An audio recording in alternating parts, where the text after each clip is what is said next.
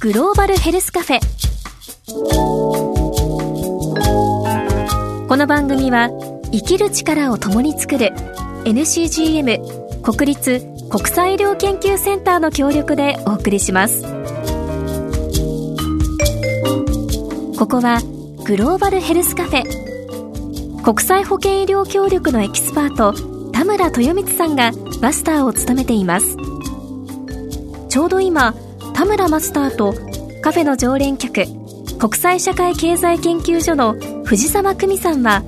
ある人物とリモートで話を始めようとしています。その相手とはなんとこの前の春までグローバルヘルスカフェのマスターを務めていた NCGM 国立国際医療研究センターの明石秀親さんです。今回は現在モンゴルで活躍中という明石前マスターとのリモート談義をそばで一緒に聞いてみましょう。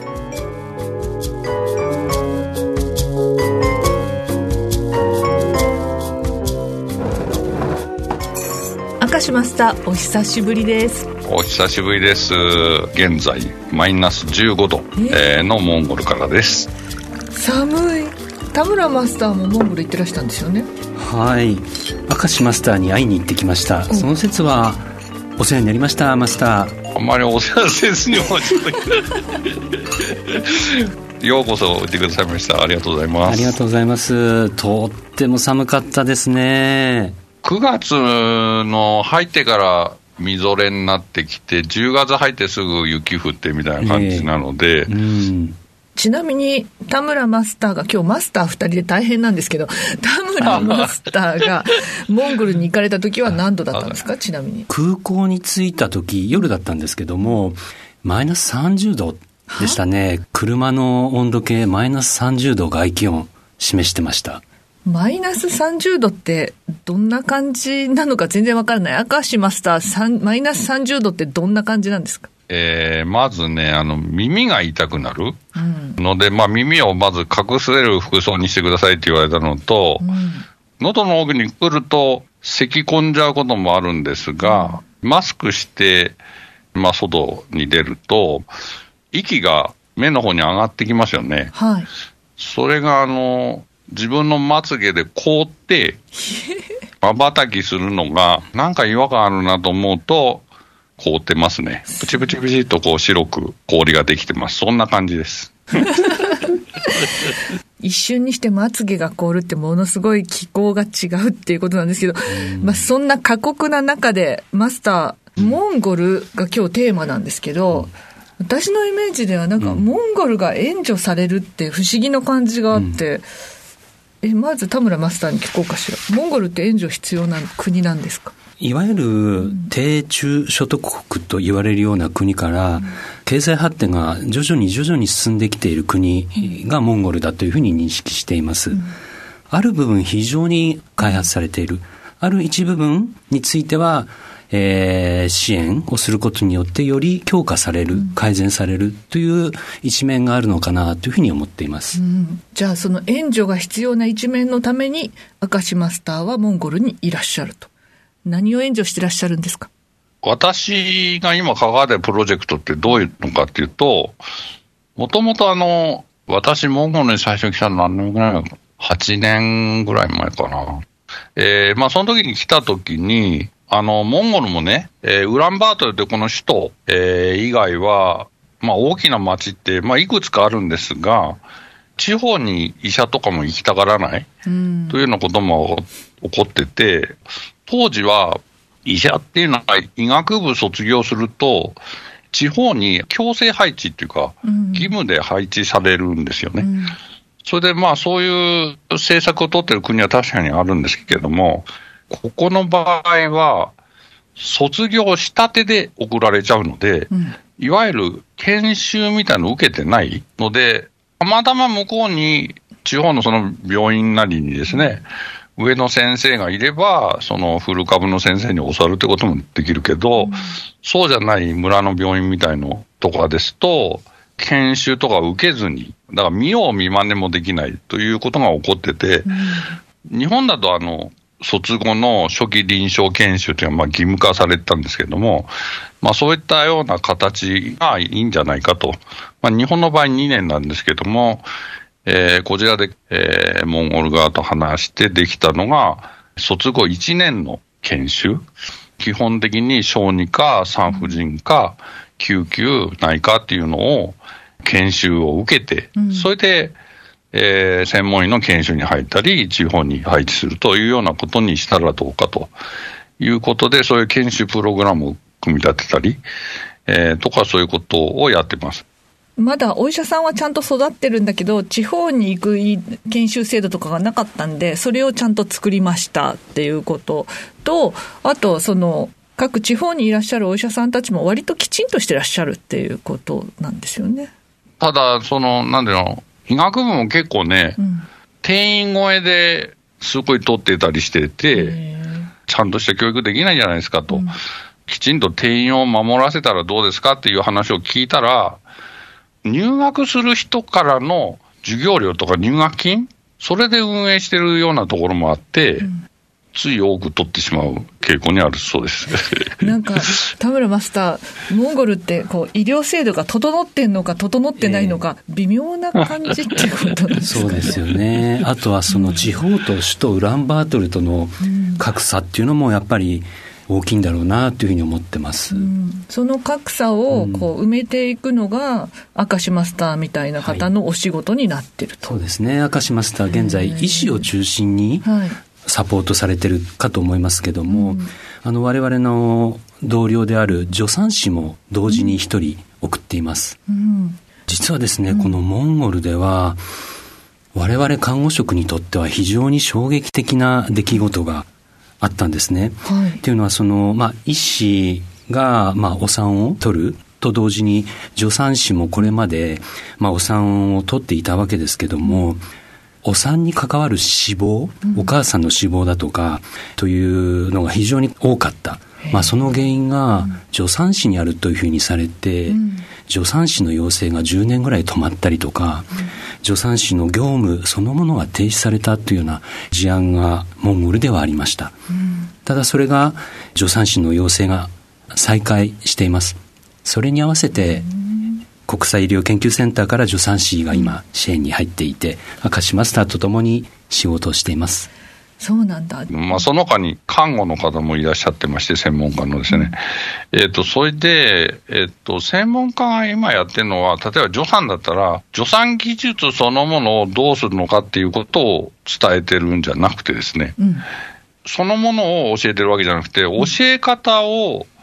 教えるような研修コースをやってるんですよ。あ、指導者の指導コース、うん、それはなんでかというと、こちらでは、教科書に沿って、えー、おさらいしてって、先生が言ってそれを書き取るとか、うん、基本的に講義が中心であったりっていう、うん、そういう教え方知ってると、ちょっとまずいんじゃないのと。特にあの、成人教育の場とかだと、講義で与えるっていうより自分で学ぶ、うんえー、そういう形の本がいろいろ学びも多いし、というようなことで、そういう形で進めるというようなことをやってます。なるほど。助産師さんとか看護師さんとかを育てる人を育てるっていう。あ、そう、そうですね。そうですね。そういうのって、あの、もともとのモンゴルのやり方を変えましょうっていうことだから、こう、大変なんじゃないかと。いや、そんな教え方今までしてないしっていうのとか、こう、文化のギャップとかはないんですか？ああ、おっしゃる通りあありますよね。今、こっちのモンゴルで指導的な立場の人たちとお話ししてると、うん、最初は、まあ言い方変ですけど、自分たちのやってるので何が悪いの、えー、いう部分もあるし、えー、何をこの人たち言ってるんだ？みたいなところもあって、えー、最初はよく分からなかったと、うん、そしたら日本に研修に行ったら、あこういうことなんだっていうのが見て分かるわけで、それでこれやってみようっていう感じになったって言ってましたよね。だからそういう意味で彼らは、最初は自分たちの旧来のやり方を知ってるけど、それ以外を知らないわけで、逆に言えば。特にあの指導的に立場になればなるほど、自分のやり方に固執しがちですよね。そういう意味で、そのなんか意識改革っていうかね、文化的にも、その何か新しいことを取り入れるというのは結構大変なことだったと思いますけどね。ね田村マスター、こう NCGM の皆さんってこうやってモンゴルだけじゃなくて、いろんな国に行って、はい。まあ、明石マスターがなさってるみたいに、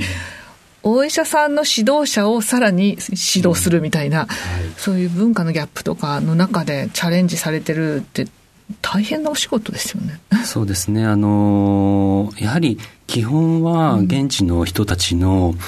えー意向を尊重しながら、日本のやり方の押し付けではなく、彼らがいいと思うところは、えー日本のこれまでの、えーと技術ですとか考え方を、彼らがいいと思えば採用していただければいいでしょうし、まあそういう中で押し付けではない、あの、話し合いながら協力しながら事業を進めているっていうのが現状かなというふうに思っています。なんか今日、二人のマスターがいらっしゃって、お二人に共通するのって、すごく推しが強くなくて、いつも優しいじゃないですか。なんか、私が何を言っても受け入れてくださるっていうのは、まさに NCGM の皆さんがこういう感じなんですね。海外行ってもね。どうでしょうか押し付けがましさ全くないですもんね。二人でニヤってしてる。マスターどうでしょうか？あはい、そう思います。そう思いますじゃない。そうなんでしょうかって感じなんですけど、あの、えっ、と、まあ、リーダーって、さっきあの、今のプロジェクトがね、看護とか助産も含んでるんですって、えーじゃあ私、あの、看護とか助産の指導してるのかって別にしてないわけですよね。それで、まあ、医師の方も、今はもう、彼らがかなりできるようになってきてて、まあ、指導するっていうふうな、まあ、大それた話でもないわけで、じゃあ、それ以外何やってんのかっていうと、まあ、その医師をね、そういう総合診療研修と言われて、そこにそもそもみんな行きたがらないんですよね。うん。専門医になりたがる傾向のある中で、そういう研修に入らないんだけどもっていう相談を受けてですね、その総合診療研修に入るのってためになるよとかいうような、プロモーションのビデオとか作りましょうかみたいなことにななりまして、iMovie っていうんですか？あの、コンピューターに内蔵されてる動画編集のソフトみたいなのありますけども、それを使ってですね、あの、私がこう、絵コンテみたいのを作って、登場シーンはこれこれこれとか言って、それで、じゃあ次にこれ言ってこれ言ってって絵、絵で流れを作ってですね、それで、ローカルのスタッフに iMovie 使えるのって言ったら、使いますっていうことだったので、まあ一緒にそれを作っていくというようなことをやってですね、えーそれリーダーの仕事って言われたらそれきりなんですけども、あの、昔ね、あの、私別のカンボジアのプロジェクトの時に、最初のリーダーの時に、前のリーダーに、リーダーって何やるんですかって聞いたことがあって、そうしたら、その先生曰く、あの、他の専門家がやらないことは全部よって言われて、そういうことかと思って、専門家って、例えば看護だら看護のところをやる、助産だったら助産のところをやる専門家なわけですよ。逆に言えば、それ以外はどんどん落ちてってしまうというか、漏れてしまう。その漏れてってしまう、でもそれは必要っていうようなことをやるっていうことなんだろうなっていうふうに、まあ、その時に、えー思いまして、まあ、それから、あの、リーダー業務やった時は、まあ、まあ、それは国内でも同じなんですけど、まあ、他の人やらんだろうな、みたいな、えーそれは私の仕事じゃありません、みたいな言われたらそれきりなんで、まあ、そうなると、そういうところをこうやって救っていくのかな、みたいな、えーそういうようなこともやってました。なるほど。なんか、リーダーの極意聞いた気がしますけど。そうですね。いや、もう、ちなみに明石マスター、いつまでああの、モンゴルにいらっしゃるんですか？いつ帰ってくるんですか？3月の終わりで終わりです。あ、もう間もなくですね。はい。じゃあ今度はリアルにゲストでうん来てもらいたいですね。いや、はい。すいません。じゃあマスター、今度はリアルでお会いできるの楽しみにお待ちしてます。ありがとうございこました。ちらも、はい。ありがとうございました。ありがとうございました。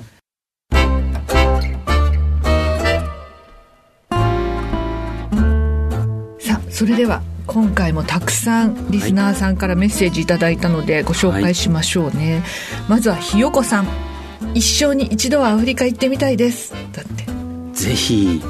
はい行ってみていただけるといろんなところが見れるかなと思います。おすすめはどこですか？やっぱりフランス語圏ですかね。フランス語圏だそうです、はい。西側ですねアフリカ西の側ご飯美味しいです。はいじゃあぜひ行ってみてください、はい。そして柿沼さん、うん。毎回拝聴しています。医療の重要性をとても感じました。ということですね、ありがとうございます。嬉しいですね。嬉しいですね。うん。そしてルピナスさん、NEC にお勤めの方といってもガーナという国に携わっておられる方がおられることを知り意外な感じがしました。はい。まあ日本の会社で海外って意外な感じしますよね。海外とかアフリカとかね。そうでね。でうん。マスターがこのアフリカなどでお仕事をされていたとのことマスターの幅広い活動に改めてすごいと思いましたって。ありがとうございます。でもねあのーたまたま僕そのアフリカということが多いんですが、すごいいろんなお仕事をされていて世界中で活躍されている方々たくさんいらっしゃるので、本当僕ちっぽけだなって逆に思っちゃいますね。いや私なんかから見てもすごいなって思いますから。でもそのマスターから見てもすごい人がいるってことですから。またじゃあそういうお友達をゲストにそうですね。呼んでいただいたら、、はい。ろんな人がいること私たちも学びになります、ありがとうございます。まだまだたくさんあるのですが今日はお三人ご紹介して、まあ、この番組にご感想そして私たちへの質問、えーぜひ番組ホームページからお送りくださいそしてお送りくださった方の中から抽選で NCGM のスタッフが世界各地から持って帰ってきたお土産をプレゼントさせていただきます、はい。まあ、誰にプレゼントをお送りするかは送るまでのお楽しみとはい。いうことになります、はい。さあ今回のプレゼントはこちら。バリバリって音がしましたがはい。何ですか？えー、と今回あの僕あのラオスに行った時に買ってきた、まあ、民芸品手提げカバンショルダーバッグはい。ですかね。すごい可愛いんですよ、あの塔、はい。あのバスケットみたいなあのものなんですけどね。布がついていて、ねねすごい可愛いこのキーホルダーみたいなのがお魚の形とか、布で作ったマスコットがぶら下がってたりはい。細部が全部可愛いんですよ。そうなんですよね。すごい。男性でも女性でも持っている感じ、はい。首都のビエンチャンで作っているっていうふうに、はい、お店の人言ってました、えーすごい可愛いバッグです。はい。こちらのバッグを今回は3名様にプレゼントいたします。はい。よぜひメッセージお待ちしております。ろしくお願いします。それでは早いものでもうお別れになってしまうんですけれども、マスター、はい。今日は「また会いましょう」って一言フランス語で言っていただいておしまいにしたいと思います、Merci beaucoup. À la prochaine. Au revoir. では私は日本語でまたお会いしましょう。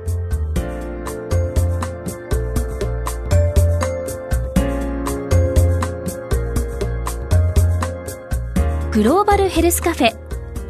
この番組はポッドキャストでもお楽しみいただけます。ラジオ日経のホームページからグローバルヘルスカフェのサイトにぜひアクセスしてください。グローバルヘルスカフェ。この番組は生きる力を共に作る NCGM 国立国際医療研究センターの協力でお送りしました。